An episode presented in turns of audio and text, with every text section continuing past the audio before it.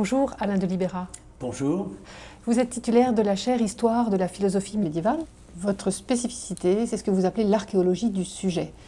Euh, pour quelle raison avoir choisi ces termes-là? Vous agissez justement en archéologue Alors, archéologie, pourquoi ce terme? Eh bien, ce terme, je ne l'ai pas inventé.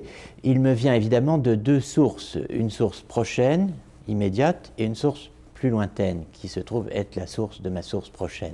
La source prochaine ou immédiate, c'est Michel Foucault, avec l'archéologie du savoir, qui est probablement l'œuvre de Foucault euh, considérée par les Foucaldiens comme la moins foucaldienne, et celle dont on se réclame aujourd'hui le moins, puisqu'il y a après tout la généalogie ou l'herméneutique.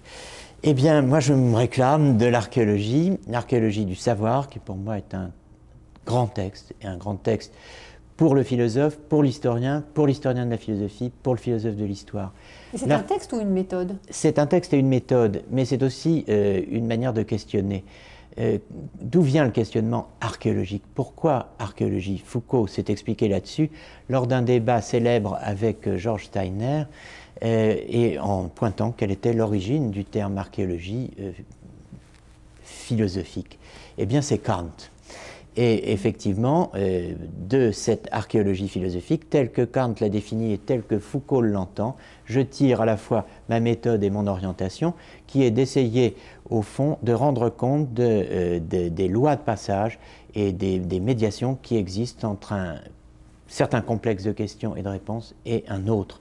Comment passe-t-on d'une question à une autre, d'une réponse à une autre, d'un complexe de questions un complexe de questions dans l'histoire de la philosophie. Qu'est-ce qui fait histoire à proprement parler? Pour cela, il faut fouiller, il faut être archéologue, mais être archéologue, cela veut dire faire l'histoire de distinctions conceptuelles, de théorèmes, d'arguments, de règles, et non pas seulement de thèses.